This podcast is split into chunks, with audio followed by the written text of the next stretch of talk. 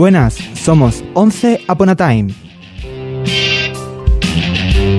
Bienvenidos a Sección Interculturable. Buenas, somos 11 Upon a Time, un grupo de jóvenes culturalmente inquietos.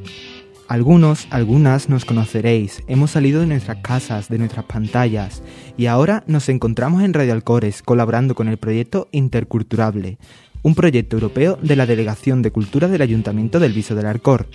En este espacio contaremos con invitados e invitadas que residen en el Viso del Alcor, o alrededores, como es en este caso, cuyas raíces proceden de otros países.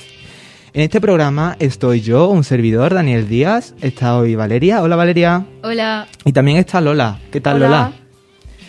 Y bueno, Once Upon a Time, sección interculturable, cuenta hoy con la presencia de Héctor Marín. Hola Héctor. Hola. Y bueno, nosotros somos un grupo de teatro, como ya he comentado, somos muy propensos a improvisar y por eso hoy se nos ha se nos ha acoplado un- el compañero de Héctor Marín. Hola, ¿qué tal Andrés? Hola, ¿qué tal? Bueno, para empezar Bueno, para empezar vamos a empezar con Héctor. Hola Héctor, bienvenido. Hola, hola, ¿qué tal? Muchas gracias por estar aquí hoy con nosotros. ¿Qué tal? ¿Cómo estás? Cuéntanos un No, poquito muy- sobre ti. Cuéntanos algo sobre ti. Muy bien, no, primero, gracias a ustedes por la invitación y por la iniciativa tan bonita que tienen con este interculturable. Me parece también interesante, mm, pues que las otras culturas de que conviven en Mairena puedan compartir su, su cultura con, eh, bueno, en espacios como este. En espacios como este. Eh, Y cuéntanos de dónde eres. Bueno, de Colombia. De Colombia, eh, nací en Bogotá y vivo, llevo viviendo en Mairena eh, tres años. Tres años. Hace de- tres años estoy aquí en Mairena. ¿Qué es lo que más te gusta de Colombia? De Colombia, bueno, mm, la comida, eh, la naturaleza, las montañas, bueno, la gente, bueno, casi todo. El empezando por el nombre. Y Andrés, cuéntanos, ¿a ti qué es lo que más te gusta de Colombia? Uf, creo que el, no sé, como la, di- la diversidad que puedes encontrar allá. Eh, las montañas, el clima, la gente, uf, me encanta. Siempre Amo. preguntamos que qué es lo que más os gusta, pero mojaros un poco, ¿qué es lo que menos os gusta? A mí lo que menos me gusta es la gente rica. pues porque El poder. El poder, sí, que lo utilizan como poder. Bueno, podría decir que los políticos, pero pues eso ya es evidente, ¿no? La- la- el gobierno y la clase dirigente es una de las cosas que menos gustan, yo creo que a nivel general, ¿no? Por decir algo, seguramente Uribe puede ser lo que menos me guste de, de- de- de Colombia. Sí, creo que es al final un tema que es, es bien repetitivo allá. Yo creo que Colombia sería el mejor lugar del mundo si no hubiera este tipo de corrupción en cuanto al... Pero bueno, igual. Eso ya somos muy felices. Sin embargo, sin embargo, a pesar Sí. de a pesar del- de la burocracia, el gobierno creo que es un país feliz. Y lleváis viviendo aquí más o menos tres años, ¿no? Sí, bueno, yo llevo tres años eh, y ya Andresito ya lleva, no sé, un año y medio. no Yo sé. llevo un año y medio. Yo llegué primero como a Bilbao. Estuve en el País Vasco y hace cinco meses llegué aquí a la parte de Andalucía. A ver, que me decían que Andalucía tenía un Color Mu- especial. mucho flow. Color especial, sí. Entonces, eso es lo que quiero ver. Quiero, estoy viendo a ver qué pasa por acá. ¿Y echáis mucho de menos vuestra tierra? Claro, claro, claro, pues porque se llevan la, en la sangre, ¿no? Claro. Y se extraña muchísimo, eh, siempre queriendo volver. Pero bueno, también hay que darse a otras culturas y eso es lo que estamos haciendo. Yo creo que Hay que vivir. Hay que vivir, sí, hay que conocer. Una, una cosa de, interesante de salir mm, del país es que mm, es cuando más se extraña y cuando más se siente en, en la, en la sangre que uno lleva el país. Ajá, y vamos a, con- a empezar a entrar un poquito en vosotros. ¿A qué os dedicáis? Bueno, yo soy fotógrafo y mm, artista digital. Eh, a pues a eso me dedico últimamente. Desde, los, desde los últimos 10 años que estudié fotografía, empecé a estudiar fotografía en el 2000, en el 2010, perdón. Eh, y bueno, ahí ya tres años de carrera tecnológica, estudié en Bogotá, Luego también hice un diplomado en México por seis meses de narrativa fotográfica. Estuve en el DF estudiando un poco de fotografía documental y narrativa. Y trabajé con comunidades indígenas en Colombia durante seis años. Estuve moviéndome mucho por, por comunidades indígenas en la Orinoquía. Eh, y bueno, y tanto viaje y tanto viaje, llegué aquí, a Andalucía. De viaje en viaje. De viaje en viaje, cogí una, una canoa y me trajo, atravesé el mar y mira, estoy aquí en Andalucía. Se demoró un poquito, pero llegó. Llegué, llegué, llegamos. ¿Y tú, Andrés, a qué te dedicas? Yo soy publicista, diseñador gráfico. He trabajado bastante tiempo ya en, el medio. Allá en Bogotá, sobre todo, trabajé alrededor de 5 o 6 años en agencias de publicidad que he trabajado para, bueno, para marcas bastante grandes ahí en Colombia. Entonces, bueno, ahí hice como toda mi carrera publicitaria y vine aquí también a estudiar. Hice un máster en, en negocios digitales y pues nada, estoy viendo a ver qué, qué más se atraviesa por ahí para seguir haciendo. Lo que salga. Una pregunta, eh, ¿vuestro trabajo lo recordáis como una experiencia dura? ¿O en el sentido si habéis tenido que trabajar durante otra cosa, durante vuestros estudios, o habéis tenido que complementar con otro trabajo? Bueno, pero ¿en la universidad te refieres o en la vida? En no, en la vida así mm, más general. Pues sí, realmente creo que como en todos los procesos siempre hay una etapa difícil, ¿no? Creo que tomar la decisión de, estudiar fotografía también era tener que romper como con otros patrones de, comportamiento y, de, y de, hábitos.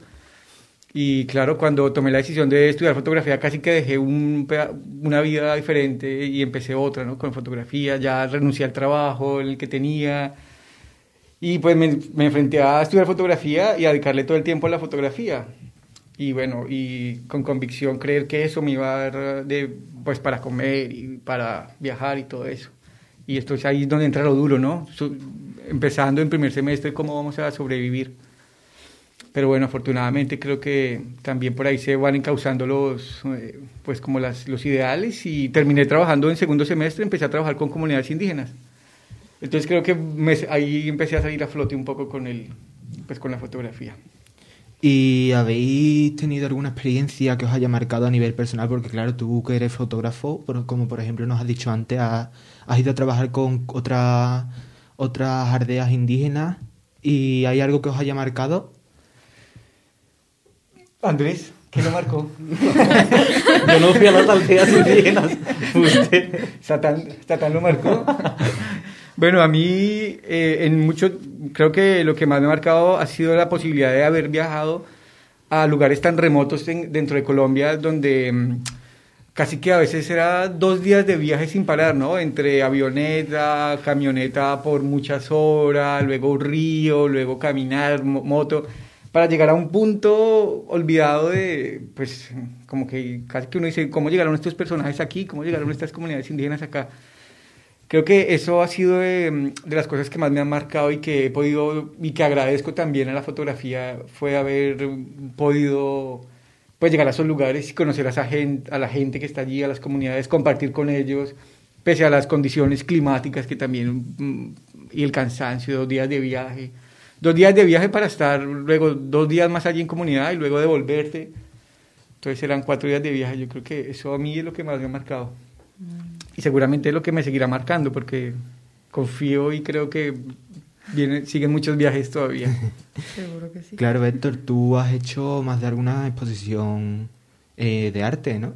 Sobre tus fotografías, ¿no? Sí, sí, sí. He hecho un par de fotografías con, con el trabajo que he hecho, de retrato. Y ha sido retrato con retoque digital, ¿sabes? Por eso decía que al principio era un poco de artista digital porque pues las, las intervengo un poco con, desde Photoshop los retratos. ¿Y tienes alguna próxima exposición donde podamos ver tu em, trabajo?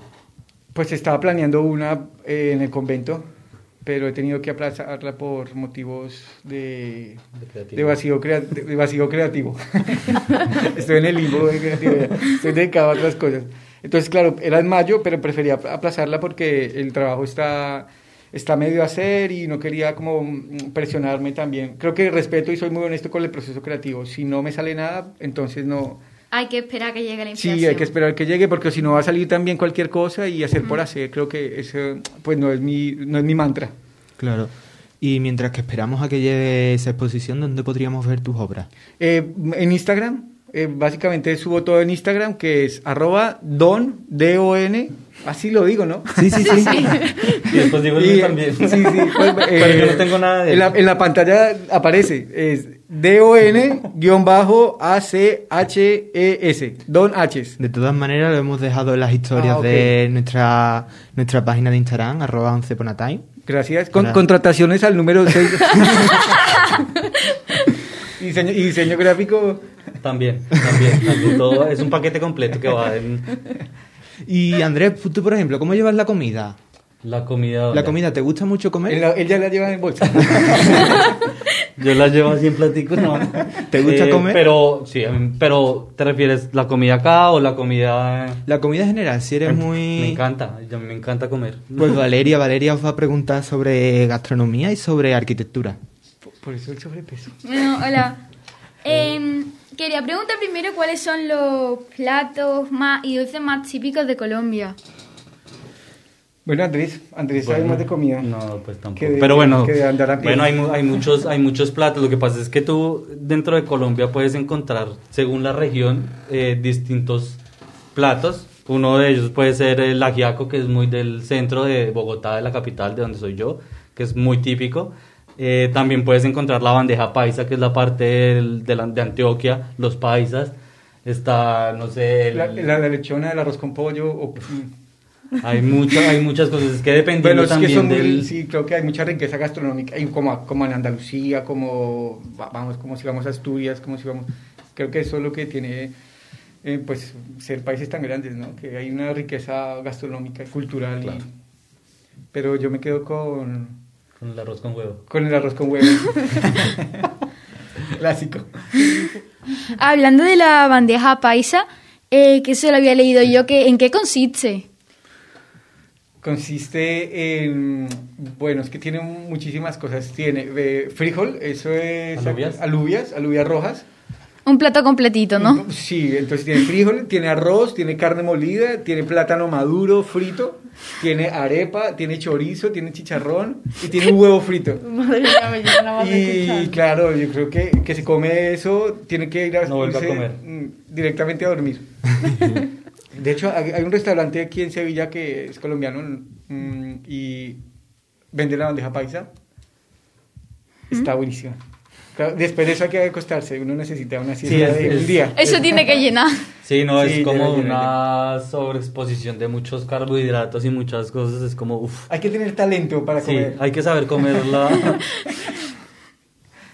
Bueno, y eh, supongo que al Colombia haber sido una como una colonia española, supongo que tendrá algo parte de influencia de la comida española, la comida de allí. Pero ¿cuáles son las diferencias que encontréis vosotros? Uy, pues yo, yo la verdad no encuentro mucha cercanía entre, un, entre una y la otra. Creo que estamos lejísimos ¿Sí? de parecernos la comida. Claro que igual hay cosas que dentro de el, el mercado y la canasta familiar no se encuentra aquí, ¿sabes? Entonces eso pues eh, como que da a, a tener otros platos típicos. Por ejemplo, la yuca, la papa, el plátano verde, el plátano maduro. Bueno, pero ahí de pronto hay algunas cosas que, por ejemplo, lo que aquí llaman pringadita, allá de pronto hay algo que es como la picada La fritanga. o la fritanga, que es un poco como el mismo estilo. Y bueno, allá también se come mucho el, el garbanzo con callos. Entonces, que Sí. creo que al final es un poco así de... Bueno, puede que sí. Pero pues no es que viene. sea, o sea, no es que sea el total de, de, de nuestro mundo de, de gastronómico, porque ya se dan muchas cosas Sí. también, entonces... Diferentes, sí. Pero bueno, hay algunas cosas, pero no son tantas tampoco. Por lo menos no hay en Colombia no hay jamón. ¡Hala! y el que llega es carísimo, no hay aceite de oliva, por, por lo- el, que, el que llega es carísimo porque se importa. Entonces, pues creo que hay unas cosas que no. ¿Os gusta el jamón? Me encanta. Por ¿A quién supuesto, no? la, la tostadita por la mañana con tomatito. y- ¿Cómo no? Ya, ya. Oye, ¿y es verdad eso de que las hormigas culonas son un aperitivo común? En, en Santander, claro, y son muy buenas. ¿Tan ricas? Es como un maní. Es como, como un cacahuate. Bueno. Sí, sí, un maní, un cacahuate. sí, sabe como maní, como, pero es- como, gra- como graso, sí, una explosión de grasa. pero, pero a ver, no, es una grasa no saturada, es una grasa sana. que no engorda. Es una grasa, sí, es una grasa de hormiga. Es una grasita que come una hormiga. Una, una hormiga no genera mucho, mucha, Mucha grasa. grasa. Entonces, una hormiga come pasto, plantitas. Bueno, también son grandes, son más o menos como de un centímetro y gorditas. Sí, son... Ah, son grandes. Sí, Sí, son sí, grandes. claro, son como algo así, bueno, los Y- que no lo pueden ver, es como... Como, como para los oyentes es un- más o menos un centímetro, por favor. Claro, aquí por ejemplo comemos los caracoles. Mm, ah, claro, Que claro. también, ah, por ejemplo, a ustedes os puede resultar un poco... Que venís de otra cultura, puede resultar un poco como... Raro. Pues sí, sí. Bueno, yo no he comido caracoles acaso. Bueno, a mí al principio me resultó muy curioso porque allí jugamos, en, Bo- en Colombia jugamos con los caracoles, ¿no? Es como tenemos los caracolitos en el jardín. Y ahora aquí en un plato. Y aquí no verlo en plato. Claro. Pues yo Yo igual con la comida, lo primero que hice Sí. fue mm, comer caracoles y cabrillas. Me ¿Te gustó- gustaron? Sí, me gustaron. Soy, me declaro un fanático de, de, los las caracoles. cabrillas y de, de los, de los- Y en tipo Navidad, ¿cuáles son los platos comunes? ¿Son algo especiales o lo normal de todo el año? Uy. No, No, son no. especiales. Hay bastantes eh, rituales frente a la comida en, en Navidad. Y es, por ejemplo, bueno, no sé si conocen la lechona. La lechona que es un... Como un cordero, creo, Cordero. relleno. O algo No, así me un suena. marrano. Un marrano grande. Es un sí, marrano grande, no relleno de, Ah, de vale. arroz y bueno... Un marrano adulto. Exacto. Adulto Eh, bueno, está, está la lechona, se come también el tamal. El tamal creo que lo conocen, bueno, es... ¿Qué es el tamal? El tamal es un invento de, de- el tamal es como mm, es una, una como una masa que está envuelta en hoja de plátano y tiene eh, tiene pollo, tiene mm, eh, cerdo y res, tiene de las tres carnes. Entonces es como una masa de un maíz que se crea ahí con algún color, se le pone zanahoria, huevos, se, se envuelve en, en la, en la hoja, se amarra y se cocina en una En olla, agua. en agua, se pone a, a cocinar para que todo esté. Eso está buenísimo, buenísimo, el tamal. Bueno, Los la- platos Porque allí además- son completísimos. Sí, pero además porque la hoja, la hoja de plátano mm, le, le, le- le genera un sabor bien particular al tamal. Pero no es comestible. No, no, no. La hoja no. Claro. Bueno, los vegetarianos sí se la comen. Para los vegetarianos. Pero bueno, está eso, está también, bueno, ya algo que es más tradicional también, La- que es la muy americano, que es la natilla, Sí. el buñuelo, allá también algo que es americano y es el pavo relleno o Sí. el pavo, bueno, Pero popular, popular, la lechona y, y el arroz con pollo. el arroz con pollo y el tamal, eso Sí, es sí. como, Bueno, Lo típico, ¿no? sí, es como lo más, lo más popular. Lo que no puede faltar. Sí. Bueno, ¿y eh, hay alguna fiesta en concreto que tenga algún tipo de comida tradicional de esa fiesta? Como, por ejemplo, aquí en las fiestas de la patrona, pues está como, es algo común como comer potaje y luego el día del chocolate que comemos chocolate. Eh, ¿Hay algo así en Colombia o no? creo, sí, estaba pensando, pero creo que todas las fiestas, es, eh, cualquier cosa, un bautizo, en, en un bautizo se puede comer lechona, tamal o arroz con pollo. Eh, lo mismo una boda, es que también depende como el alto standing que, que maneje la gente, porque si es popular, Pero yo creo que de pronto ya se refiere un poco más fiestas más... ¿Más de- populares? populares de Sí. pueblo o... Sí, ok. fiestas de pueblo, sí. Bueno, no se sé, come- la verdad. En el San Se- Pedro, se- en, el- en, en en el San Pedro, pues, se come lechona y tamal, porque pues son de allí, ¿no? Sí. Eh, en la Feria de las Flores, pues se debe comer bandeja paisa. porque Sí, no, o sea, no es que se haga, no es que se no. haga específicamente para un Como lo hacen aquí, ¿no? para una fiesta, no, sino se come todo el año. todo el año se come en cualquier momento, antes de la fiesta o después de la fiesta se sigue comiendo igual, entonces como que no es que se haga algo muy Sí. específico para cada para las fiestas. Todo el año es celebración. Sí, igual todo- allá en Colombia todo es fiesta. Bueno, y ahora cambiando un poco de tema, tirando más para arquitectura y esas cosas, Colombia es un país que está relacionado con el arte urbano, ¿no? Muchísimo. Yo, sí. Y ahora en los últimos años más. O sea, está teniendo una acogida. Pero Pues es que lo, lo que pasa es que en, en bueno, por lo menos la parte de Bogotá es una parte bastante artística. lo que puede encontrar como arquitectónicamente en los centros de las ciudades es como unos murales para todos los artistas también. Entonces, como que toda esta parte urbana está creciendo y está cogiendo bastante fuerte, bastante fuerza en muchas de las ciudades, tanto Bogotá como Medellín, en Barranquilla también se estaba haciendo bastante esto. Y bueno, pues a mí me encanta realmente ver todo este tipo de, de arte urbano también, ¿sabes? Sí. Pero todo, todo esto también con un sentido social y de reivindicación de la lucha, la lucha por los derechos, Sí, por sí. el feminismo, bueno, ¿sabes? Como, como todo está enfocado y encaminado hacia los derechos humanos y Sí. el enfoque social. Eso es lo que crea también. lo Entonces, conecta. la arquitectura de vuestra ciudad o el arte urbano que os encontréis por la calle eh, o que os rodea puede ser símbolo o influenciar a vuestra obra. Sí, claro.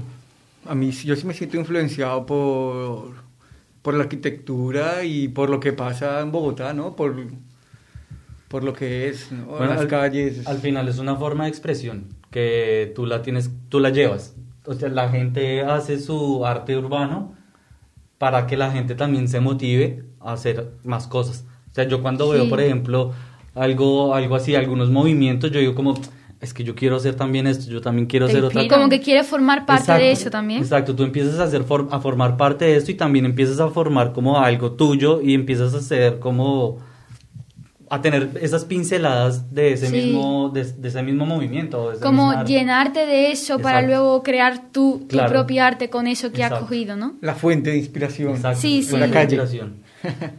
Y Colombia tiene la típica cultura esta de barrios, como de grupos o barrios, o es algo más de, cas- de puertas para adentro.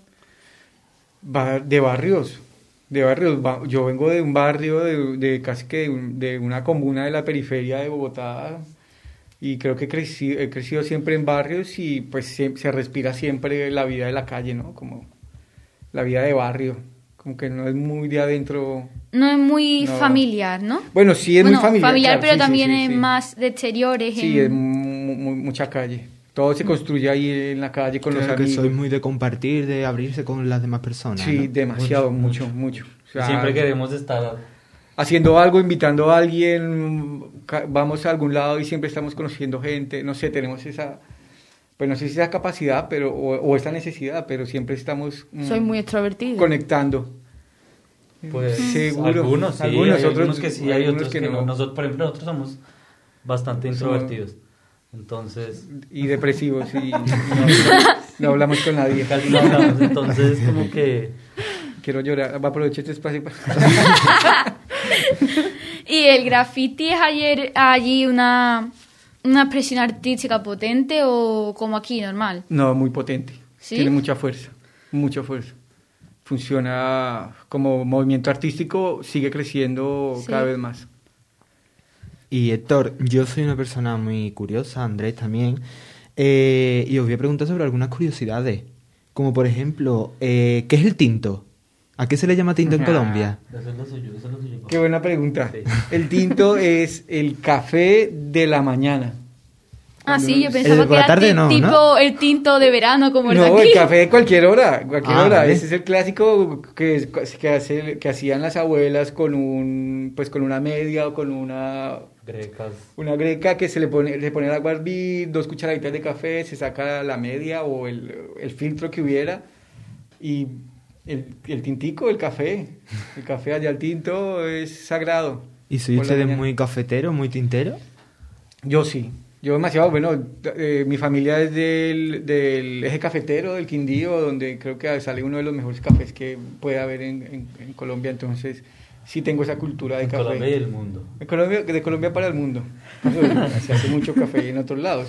Pero Claro. sí, sí, sí. y Tuve también la fortuna de trabajar con eh, como bartender, entonces, bueno, de barista y aprendí a hacer cafés y a tomar café también y, bueno, a hacer expresos y, a tomar expreso. Entonces el café es algo como que te inculcan desde pequeño.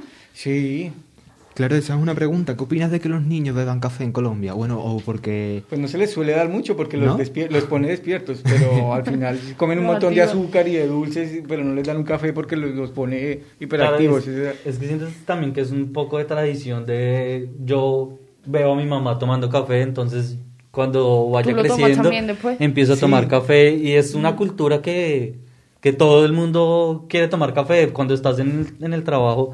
Como bueno, el café de la mañana. Sí, un tintico. Un tintico, vamos. bueno. un tintico, vamos. Creo que el- la cultura del café es como Así Vale. que, que si me ofrecen un tinto aquí, mm, por favor, tener claro bien el concepto de, de que, de, de qué voy a pedir. Vamos a hablar sobre algunos artistas, como por ejemplo, ¿cuál es eh, vuestro artista favorito? Colombiano, claro. ah, Por ejemplo, yo tengo aquí uno, Fernando Botero, es muy famoso allí, ¿no? Bueno, sí, Fernando Botero fue, lo es por las gordas también, por las gorditas que dibujaba, pero bueno, es de los de mis favoritos. A ver, colombiano, artistas. ¿Se ponen escritores? Sí, claro. Bueno, Gabriel García Márquez creo que también me ha marcado mucho con Cien años de soledad. Creo que es un libro que, que he leído muchas veces, pues un par de veces y siempre dispuesto a seguir leyendo. Mm, eh, Federico, eh, Federico García Lorca ya iba a decir. No, eh,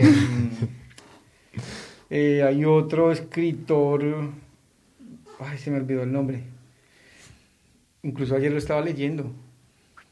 Claro, o... Lo leí también que se me olvidó el nombre. Bueno, me quedo con Gabriel García Márquez. Y pintor, claro, porque tú te dedicas también al mundo de- del arte visual. Pintor.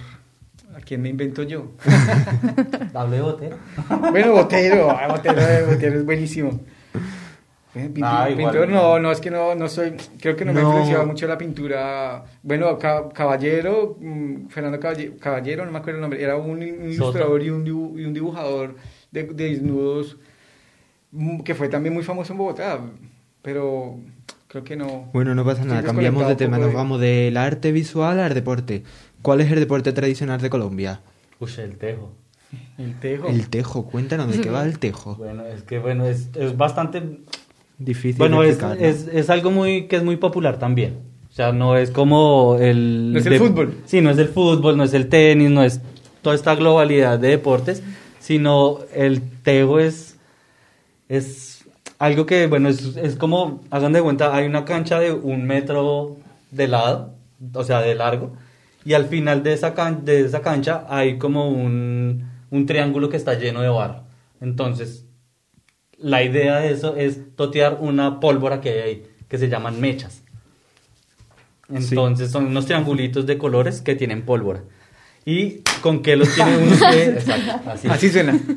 ¿Y con qué uno los tiene que totear? Con un tejo. ¿Qué es el tejo? El tejo es, un, es una masa de, no sé... qué De como- metal, es un es- disco de metal como... pero muy, muy pesado, Muy pesado. Entonces tú tienes que lanzarlo desde la otra esquina hasta el otro lado a ver si logras totear ese, esas mechas. ¿Y habéis jugado alguna vez? Claro. Muchas Sí, veces. claro. Puede ser peligroso porque ese, ese deporte eh, tiene que jugarse con tomando cerveza y aguardiente y comiendo fritanga. O sea, Claro. es, es requisito. O sea, no se puede jugar tejo sin tomar sin no tomar cerveza. Eso sería pues faltar el respeto al deporte. Vamos y en a- eso pues uno se emborracha, le, Sí, le- sí. le pega con el tejo en la cabeza a alguien. Eso que, que realmente ha pasado porque... Pasa. ¿Qué deporte o más que seguro? terminas o terminas pegándole al techo del, del lugar Son y los- terminas Son acabando los con el riesgos, techo. son, Un los- poquito es que son los peligroso, riesgos del ¿no? deporte. pero es el, es Pero se pasa bien. pero se pasa muy bien o sea si ustedes con los van- amigos, eh, eh, eh, está pasando mucho que uno se reúne con los amigos, eh, el, el parche, pues los- de la manada de 10, y bueno, vamos a jugar tejo, y terminamos jugando tejo, y... Y pasándolo bien, que es lo que, que, es lo que bien. cuenta. Y bueno, vamos a meternos en un, en un tema un poquito más denso. ¿Qué opináis de que a Colombia se le relacione con la droga? Pues yo la verdad ya no opino nada porque creo que es una carga que, que empezaba a dejar de, de tener, ¿sabes? Porque pues sí que es una realidad, pero hay que dejar de hacerle eco un poco a, ese- a esa noticia y, y empezar a trascender para pues para dejar atrás esa carga histórica. Y la verdad que cada vez que me, pre- me preguntan sobre eso, como que siempre evado el tema porque pues no quiero hacerle eco a, a ese tipo de, de situaciones. No por eso no, no quiere decir que pues que no que no exista, ¿no? Como las guerrillas, como el problema político, sino que yo creo que hay que avanzar, hay que avanzar un poco en la vida y, Y no quedarse estancados y no quedarnos estancados re- y repitiéndonos, ¿no? Repitiéndonos siempre con el tema. Claro, a mí no me toca y, en lo más mínimo, pues eso. Claro, y aparte también es, es- creo que hay un poco de culpa también de, de la parte de los medios, por ejemplo, los mismos medios colombianos que Claro. sacan también novelas o series que también nos muestran la historia que de cierta manera pues pues está bien porque es que nosotros no podemos negar una, un, algo que nos ha marcado también de cierta manera. Pero siento que, como dice Héctor, hay que empezar a darle vuelta a esto y empezar a mostrar mejores cosas sobre, sobre Colombia. ¿Sabes? Como que, y que de- definitivamente se está empezando a mostrar muchas mejores cosas Sí, sobre sí, Colombia. sí. Hay que ser más profundo, ¿sabes? Como por ejemplo lo de, lo de los grafitis, que me imagino que, que, que eso me parece interesante que pues que tenga una relevancia. Claro que y- Colombia tiene un Sí. montón de cosas más, De aparte cosas de... Claro. Que no solo Aparte se reduce a, a la, a la droga. Exacto, Sí, sí, sí. exacto. Y aparte, por ejemplo, hace poquito vi un documental también que era de la gastronomía en Latinoamérica y dentro de eso aparece, bueno, México, Perú, Bolivia y también está Colombia, hablando de lo que acabamos de hablar hace un momento, de por ejemplo el ajiaco, las empanadas, bueno, que, que siento que ese tipo de contenido es mucho más enriquecedor para las personas y mucho más educador que en vez de estar viendo una serie donde... Sí, o sea, Sí, sí. No, no, no estamos llegando a ningún lado. sí. Creo que tenemos que de Porque pronto realmente utilizar de... con eso no se conoce la, la, lo No que es se conoce Colombia, Colombia, se se conoce, conoce- una se conoce parte- esa parte claro. que quieren los demás que vean, Exacto. no lo que es Colombia, Exacto. que Y puede aportarte mucho más. Claro, y aparte también eso hace que las personas digan que, ah, es que nosotros somos así. O sea, como que se crea Un estereotipo. un estereotipo Claro. y la misma gente empieza a vivirlo también. Entonces creo que no, no está tan chévere ese tema ahí. Pero bueno, y al final hay que dejarlo de lado. Sí. Tenemos mejores cosas. Vamos a cambiar de tema. En Colombia hay una vestimenta tradicional, como que puede ser un traje de flamenca, aunque no yo- no lo llevamos todos los días, pero sí hay una vestimenta tradicional, ¿no? Sí, cada región tiene su, su vestimenta tradicional, su baile tradicional y, y claro, cada región, como el Antioquia tiene este campesino, ¿no? El hombre paisa con su carriel, el bogotano pues con, con el sombrero, en Barranquilla, en el Atlántico pues el sombrero volteado, no sé. Y claro, eh, ¿eso cuando lo ponéis? En las fiestas patronales, en las fiestas patronales siempre están... Como aquí puede ser una feria sí, como o la una feria, romería. como la feria, sí. Claro. Y vam- No, sigue. Que iba a decir, o en los bailes del colegio, porque en, en el, en el colegio, en el colegio hay siempre, siempre tenemos que hacer bailar, representar, representar los bailes de cada región. Entonces cada, cada curso representa un baile de una región y, y con vestimenta de cada región, entonces pues al final uno sale eh, sa- sabiendo bailar cumbia, bailar eh, Joropo. cur- cur- joropo, currulao, el mapalé, bueno Cumbia. cumbia y vestido de cumbia. Yo creo que eso eso me parece bueno de la- del colegio. Creo que Sí, es, eso es- es lo que lo, lo que lo que mejor me fue. En la cumbia. Y a ver, ¿cómo puedo hacer esta pregunta? En los cumpleaños, por ejemplo, aquí, allí cómo se celebran los cumpleaños. No, por no ejemplo, sé. eh, aquí lo el cumpleaños más importante, más famoso es el de los 18, porque ya eres mayor de edad. He escuchado que en Colombia es como en América, por ejemplo, o en México, que son los 15. ¿Cómo se celebran los 15? Pues los 15 son un- una fiesta completa. La verdad es Eh. como el mejor momento para... Bueno, los 15 se celebran más como para las, como para las niñas. para las niñas sí, claro. El cambio de la adolescencia, ya ahora son mujeres. Sí, es como todo ese tema de dejó de ser una niña para convertirse en mujer Sí. y entonces se viste lo más de linda con... Vestido rosa, súper espampanante, extravagante, quiche. Y luego tienen un, una, un zapato bajito, ¿no? Como una sandalia y, y lo Y a simbolizan a la medianoche, lo le quitan el zapato y le ponen un tacón, simbolizando, simbolizando pues que su, su entrada a la adolescencia. Claro. Bienvenida, ahora eres mujer. Bueno, y claro que eh, ese tema del vestido y todo este tipo ya se está empezando como a, a perder un poco, pues porque las chicas ya se quieren como ir, eh, no sé, De- como... De, fiesta al- a, Sí, hacer otro tipo de cosas. Creo que la, la, la generación está cambiando y ya no se hace tanto ese tema de... Claro, como por ejemplo antes los 18 aquí era también solo para las chicas, solo ese lado femenino, pero ¿hay habéis ido alguna vez a un 15 de algún chico? A los 18, los 18 siempre se celebran porque ahí ya somos, ya tenemos la cédula, podemos comprar Trago. aguardiente, cerveza y guartejo. Aguardiente, ahora que dices aguardiente, ¿qué, cómo, ¿cómo se lleva el aguardiente en Colombia? O sea, mm, ¿cuándo se toma y cómo es el aguardiente en Colombia? El aguardiente se toma en cualquier Se, momento. toma, se puede tomar con tinto. Se puede tomar con tinto también, de- desde, desde la mañana con el tinto. Eso para los más profesionales, ¿no? Para los profesionales de, de la bebida. Eh, pues Colombia bebe mucho aguardiente. ¿Sí? Es diferente del aguardiente de acá, ¿no? Es un aguardiente menos espeso, con más graduación de alcohol. Entonces mm, más, más intenso. Muchísimo más intenso. Los Sí. profesionales lo beben con, Con maní. con no, con gusto. con, ma- con cerveza. Con cerveza. ¿Con cerveza?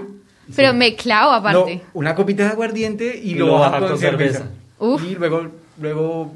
Lanzan el tejo. El té. claro, aquí el café y el aguardiente es muy típico también, sobre todo para los más mayores. Ah, sí, Sí. por la mañanita, la el anís y... Sí, sí, para Sí. despertarse. Sí, sí, sí. Lo que se dice mañana. el carajillo aquí. El carajillo, sí. Lo he tomado, lo he tomado. Lo he tomado en Casalla, el aguardiente. Buah. Como Ahí, me- ahí empecé a las 10 y no Y voy no a... terminé. Pa, Me faltó el tejo. Me faltó el tejo en Casalla. Vamos a una especie de tradición. No sé, vamos, lo voy a preguntar. Eh, yo he escuchado que los co- eh, en Colombia es de mala educación decir no. Lo estamos hablando anoche y creo que lo entendíamos un poco, pero, pero sí es mala educación. Cuando tú entras a una casa y te ofrecen un tinto, pues queda mal decir que no. Claro. Y así te lo pongan en la taza más sucia. ¿Sabes?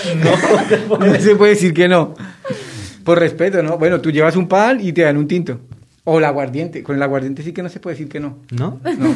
No. Eso es una cosa complicadísima. Con la comida, si te invitan a comer, por lo menos. Bueno, es que sí, se ve como un poco mal de... Sí, sí, como, sí. ay, me está despreciando algo, me está... Como aquí, Sí. por ejemplo, es dejar comida en el plato. sí, Exacto, sí, es sí. como un poco eso, pero al final creo que es que yo siento que hay muchas cosas que es, que son culturalmente que nos, nos, nos ha llevado bastante tiempo, pero siento que ahorita también hay un cambio de mentalidad en muchas cosas, pues con toda la revolución que está pasando, entonces Claro. como que ya Ahora- la gente dice como no y no quiere. No, y no quiero. Ahora se respeta. El no es no. Ya se está respetando un poco más. Antes No, era no. un poco más como más tímido ahí, como ay, ¿será que sí? ¿Será que no?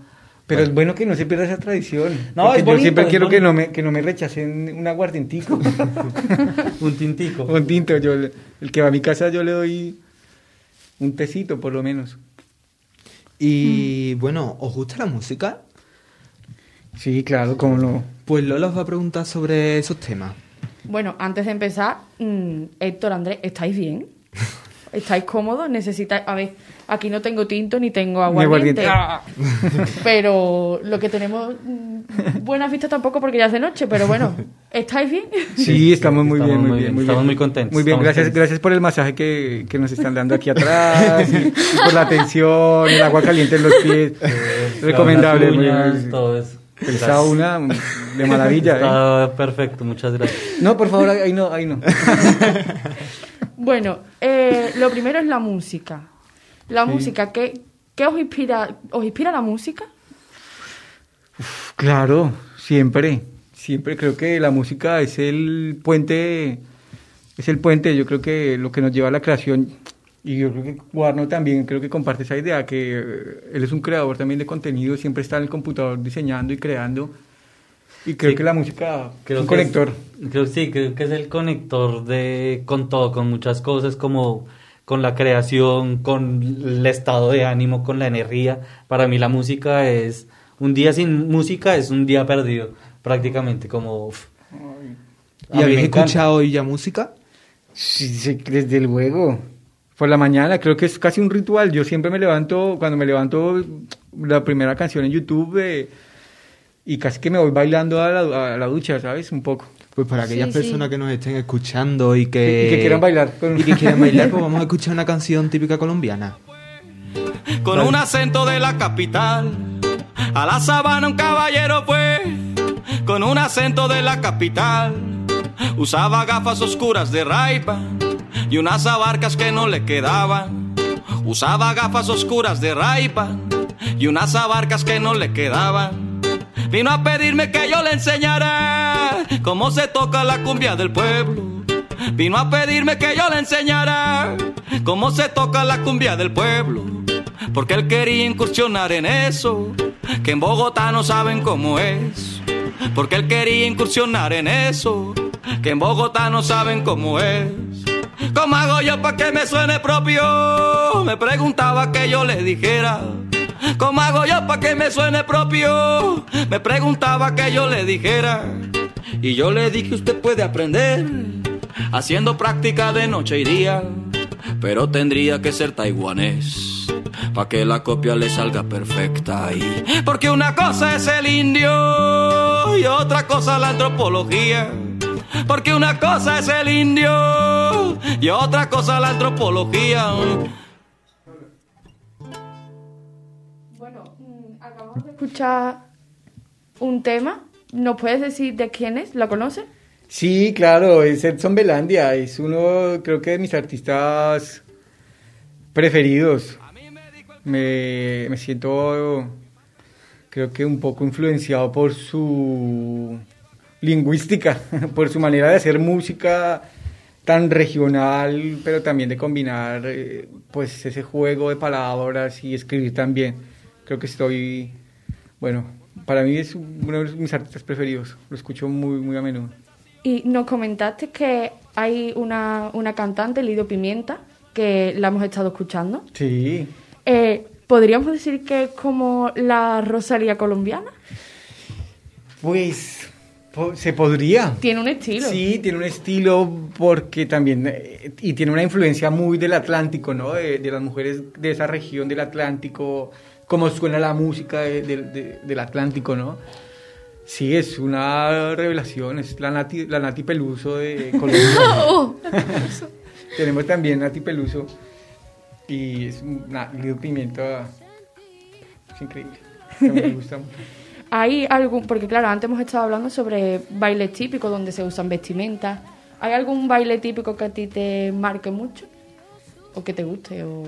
Claro, pues mira, por, mm, por mis viajes a la Orinoquía con las comunidades indígenas, pues uno de los bailes tradicionales de esa región es el joropo. Es la, la música llanera, ¿no? Es la música que, que cantan los llaneros. Los llaneros son los que... por- Porque el Orinoco es una zona de muchísimo ganado. Entonces los llaneros son los que arrean el ganado por, extensa- por las extensas llanuras y son días viajando.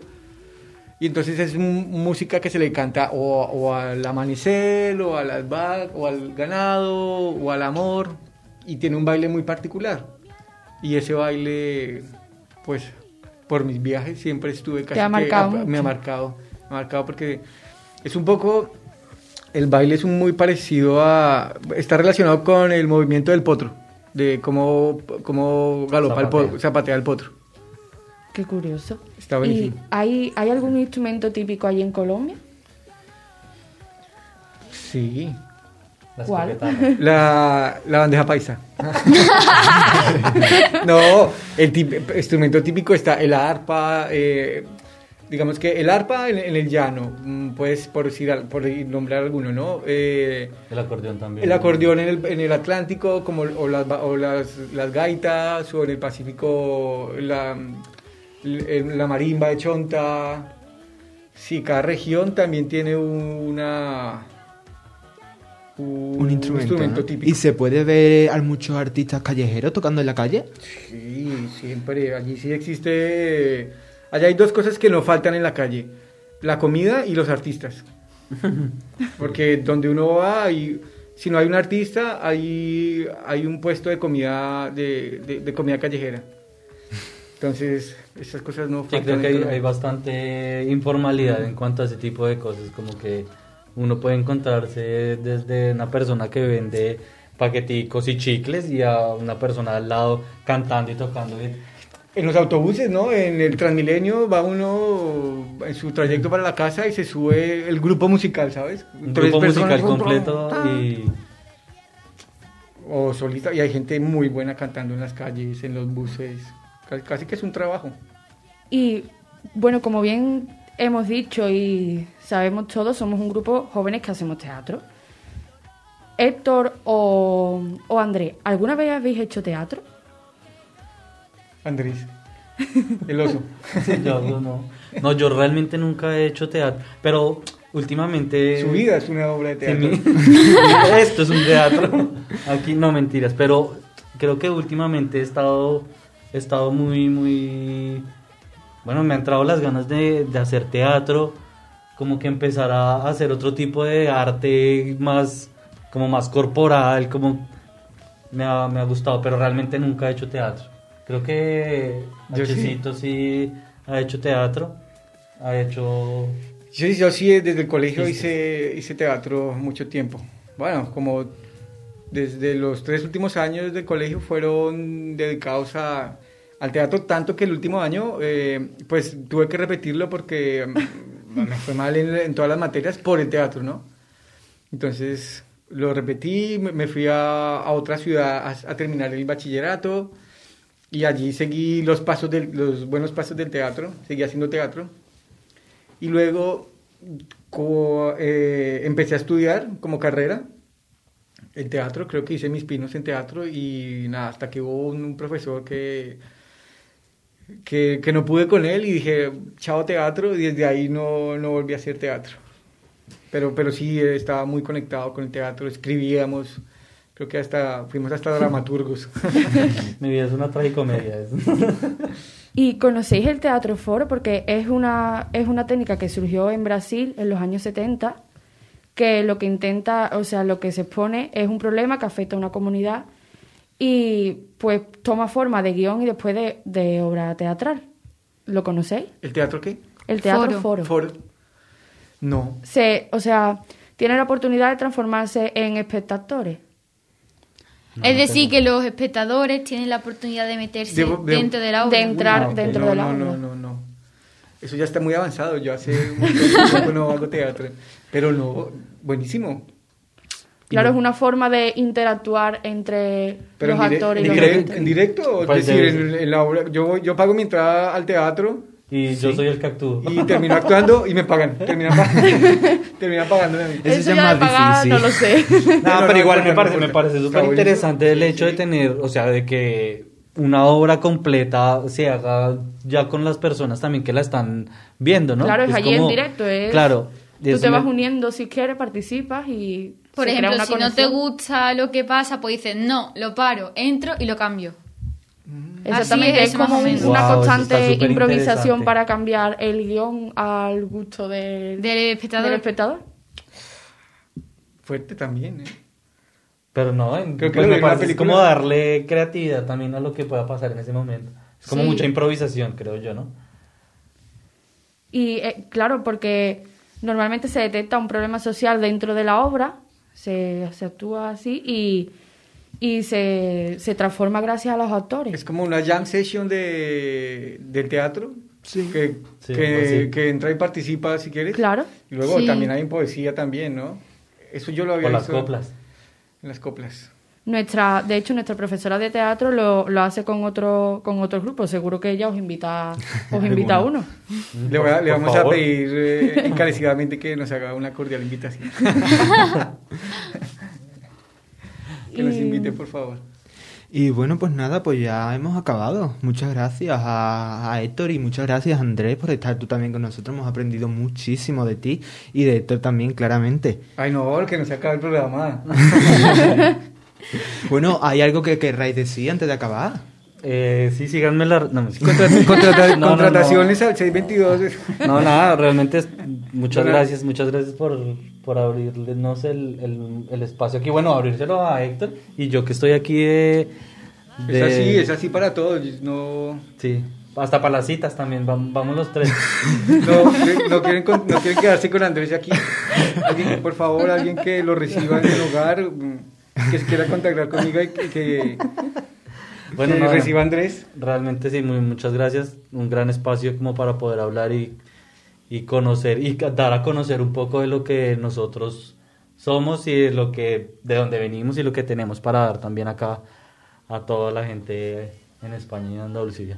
Pues otra vez muchas gracias Andrés, muchas gracias a esto por estar aquí con nosotros y para los que estáis, nos estáis escuchando dentro de dos semanas volvemos a estar con ustedes y contaré con otros colaboradores y colaboradoras porque 11 Upon a Time somos muchas, somos Lola, Valeria, pero también somos Moisés, Ángeles, Noelia, Canza, Pablo, María Luisa, Sara y nuestra directora Edi Carrascal. Espero que hayáis disfrutado de nosotros, ha sido un placer estar en Radio Alcore, yo soy un servidor, Daniel. Me despido de ustedes, a los mandos de este viaje a Colombia, José, muchas gracias por la travesía y nada, nos vemos dentro de dos semanas, como ya he dicho. Adiós. Adiós.